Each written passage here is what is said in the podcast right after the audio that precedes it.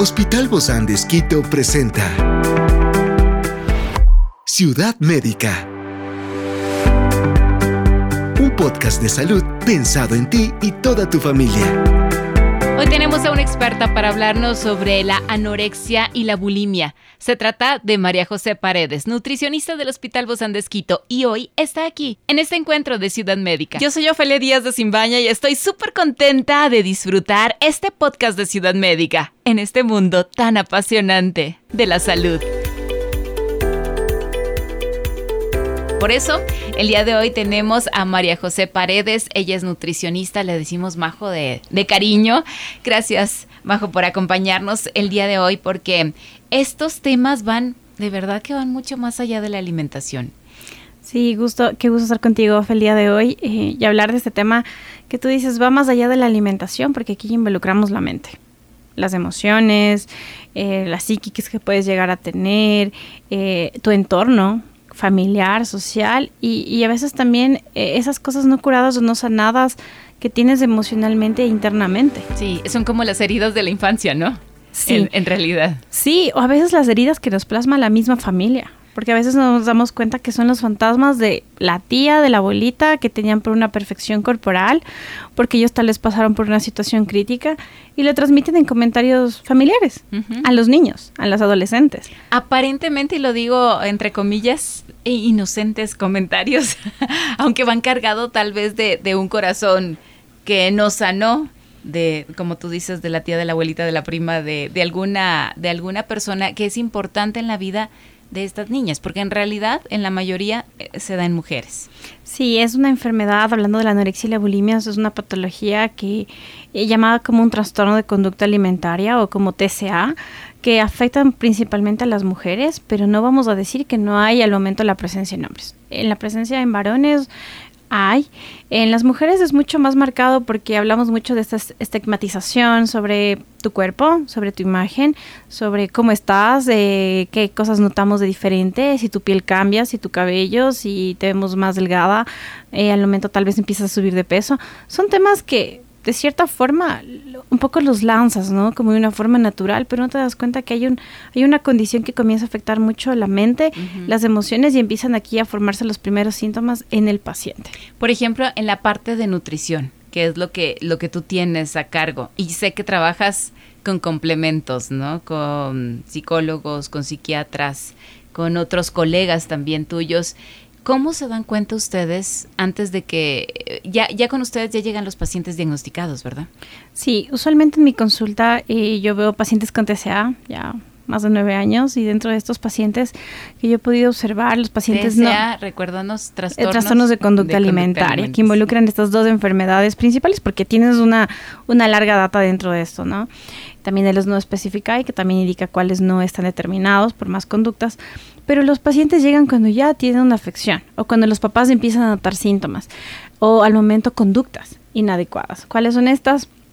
Empiezan al momento a haber un rechazo por la comida, una negación al momento a tener la ingesta completa, a esconder comida, a tener vómitos, a trancones, eh, un rechazo al momento eh, con ciertas porciones, porque la porción ya no es la suficiente o es demasiada, eh, empiezan al momento a encontrar sustancias diferentes en el cuarto o en lugares escondidos también de los pacientes. Pueden ser en bolsos, bajo, bajo en alguna estructura del cuarto.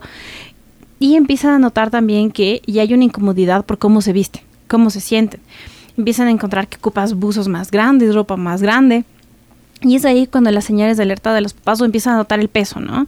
Que comienza a ser más delgado y los papás ahí empiezan, o los familiares cercanos, a buscar ayuda. El paciente no busca una ayuda sola, salvo que estés en una situación crítica y que necesitas alzar la mano y pedir ayuda. Claro, que ya no puedes ni con tu cuerpo. Sí, porque sientes que estás más débil, te dificulta más y eras muy bueno porque son conductas también de mucho perfeccionismo y muchos de ellos eh, eran al momento los mejores alumnos, los mejores al momento de una clase, en algo social, algo deportivo, correcto. Y de un momento al otro sienten cansancio físico en sus piernas, se olvidan cosas, las notas comienzan a cambiar, socialmente no se sienten cómodos y todo esto al momento es cuando tal vez ellos pueden pedir ayuda. Pero si no van estos ligados por una sensación que deteriora ese perfeccionismo, quien lo detecta son los papás y son los que vienen con nosotros a la cita a buscar ayuda y por eso necesitamos ese grupo multidisciplinario que lo mencionabas, Miofe, que es tan importante porque estamos hablando al momento que tiene consecuencias peligrosas con su vida y hablamos que la tasa de mortalidad eh, al momento va entre el 8 y el 10% si no generamos al momento un cambio, un tratamiento.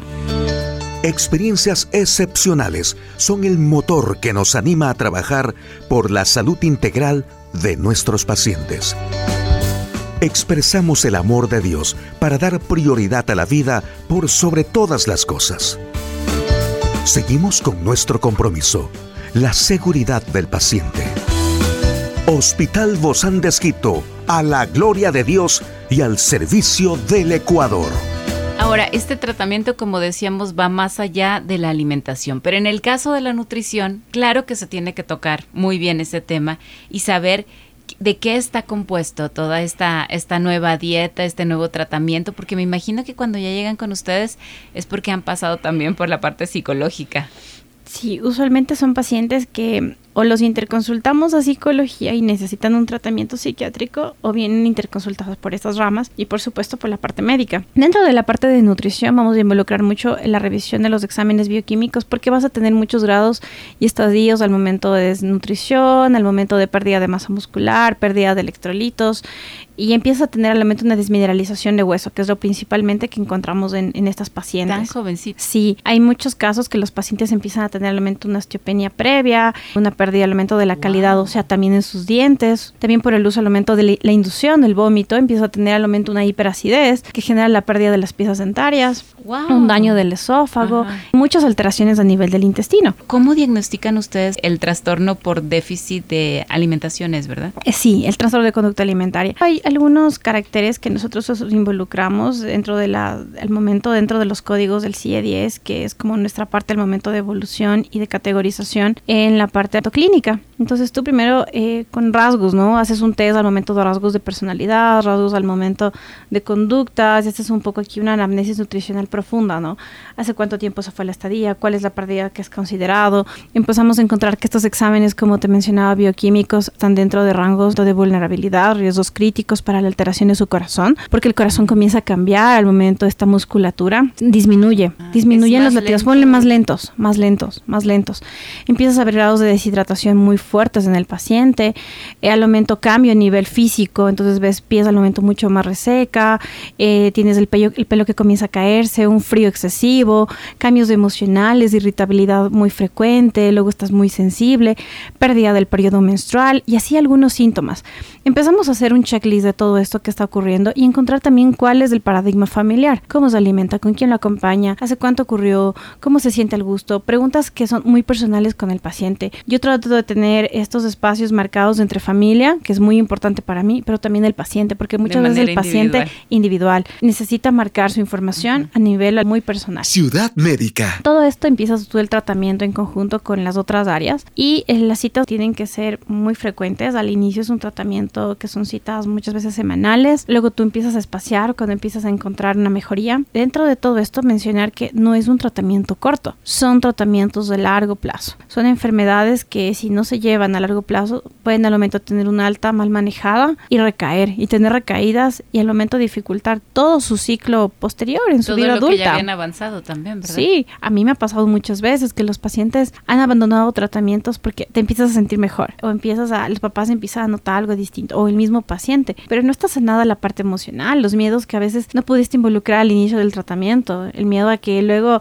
si tenías un rechazo absoluto tal vez a una tacita de arroz que luego eh, tengas que por alguna reunión familiar o algo social o cuando ya haces amigos, por ejemplo, un arroz con tal vez un grano o algo frito. O sea, es un rechazo tan fuerte que cuando llegas a crisis el paciente se da cuenta que no ha sanado. Por eso llegar al alta. El alta es muy importante en los pacientes y tener mucha paciencia. Cada parte de este tratamiento puede involucrar solo dieta, un complemento nutricional, suplementos, puede involucrar al momento que necesitemos tal vez cuadros de hospitalización y no hay que escatimar esta, esta propuesta, esta opción. Muchas veces veces se cree que todo es ambulatorio. Ciudad médica. Y no es así. Hay veces que los pacientes tienen que ser hospitalizados hasta estabilizarse. Todo tu sistema al momento neurológico, biológico, metabólico, tu corazón, tu cambio hormonal. Hay pacientes que al momento su depresión de masa muscular, fuerza, eh, función eh, de corazón, todo el función general al momento no está en condiciones de que el paciente se maneje ambulatoriamente. Y es por eso que los pacientes muchas veces desde un inicio deben ir a un cuadro de hospitalización. Si no hay una mejoría y hay recaídas con laxantes, usos de diuréticos, vómitos muy frecuentes, una restricción de comida porque tienes la anorexia restrictiva o la purgativa y lo mismo con una bulimia. Y si en estos tú ves conductas muy agresivas o conductas al momento con tu cuerpo, tenemos que trabajar al momento la parte de una estabilidad porque no podemos dejar al paciente que haya complicaciones en casa porque los papás tampoco están manejados de la familia no está lista para afrontar estas complicaciones y medicarlo si lo necesita desde la parte psiquiátrica. Por eso tenemos que crear un equipo.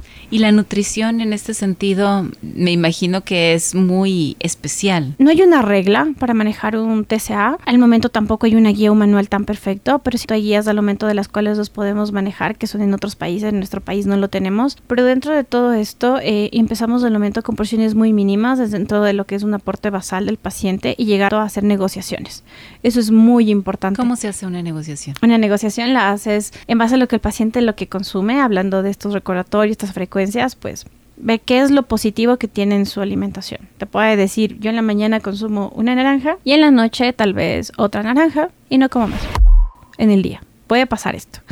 Entonces, si tienes esto, tú tienes que empezar un poco como que a negociar. Bueno, vamos, la naranja y qué tal si va la naranja con digamos, eh, una cucharada de mermelada, ¿qué tal? Entonces dice, no, yo tengo miedo al dulce o esto ocurre, entonces puedes negociar con la lista de alimentos permitidos que no tiene rechazo. Y empiezas luego a jugar el tema de qué es lo que vas involucrando con el aporte calórico. que se le va a ir agregando Exacto, poco a poco. poco a poco. Si de plano igual tienes una negación total, tienes que manejar la suplementación. Muchas veces notada por el paciente, muchas veces tienes que hacerlo en conjunto con sus papás, involucrados en alimentos ocultos. Hay muchas cosas que hay que hacerle y esto es un tema de que el paciente tenga una confianza contigo porque no todos los pacientes lo manejan y no todos los especialistas estamos listos para manejar un TCA. Y puede ser que también el, el paciente no te diga toda la verdad, solo hasta cierta exacto. Por eso es tan importante crear un vínculo. Manejar un TCA no es lo mismo que manejar nutrición en otros pacientes. No es nada de esto. Es un mundo claro, totalmente regularmente tú vienes, dices, bueno, tanta porción de esto, tanta porción de lo otro, y esto es la comida, esto es el almuerzo, esto es la cena. Sí. Y aquí no es así, porque cada paciente es un mundo. Es un mundo y tienes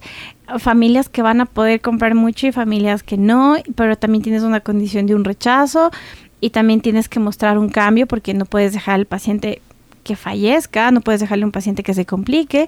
o sea, aquí se involucra toda la familia. ¿no? Todo, aquí se involucra mucho primero los principales cuidadores, eh, también su vínculo familiar. Muchas veces yo tengo intervención con los psicólogos o con los tutores de los colegios de mis pacientes, que tengo mis adolescentes. Se involucra muchísimo también las relaciones de pareja, que también he tenido pacientes ya en edad adulta, mal curados, trabajados por años, y aquí se involucra su familia, porque también son vínculos malos. Es decir, Majo, que cuando da en la edad adulta es porque también ya lo padecieron. Ciudad médica. Sí. En la adolescencia. Sí, hay muchos pacientes que lo tuvieron en edad, lo han tapado por un tiempo porque te fuiste de viaje, porque hiciste una familia, pero nunca lo sanas. Es muy importante buscar especialistas en el tema. Es como un arbolito marchito y luego le ves floreciendo mm, tanto que sonríe, ha hecho su vida, está muy bien, eh, siente que hay una, eh, se siente cómodo con su cuerpo, ve que no subió tanto, porque eso es el temor, ¿no? Piensas que vas a subir muchísimo. Oye, en serio, me veo súper bien, son guapísimas mis pacientes, han hecho su vida, siguen haciendo un montón de cosas de ejercicio, porque yo en un punto les voy a permitir hacer actividad, que participen en aquello y hacen viajes, tienen novios, pareja, todo.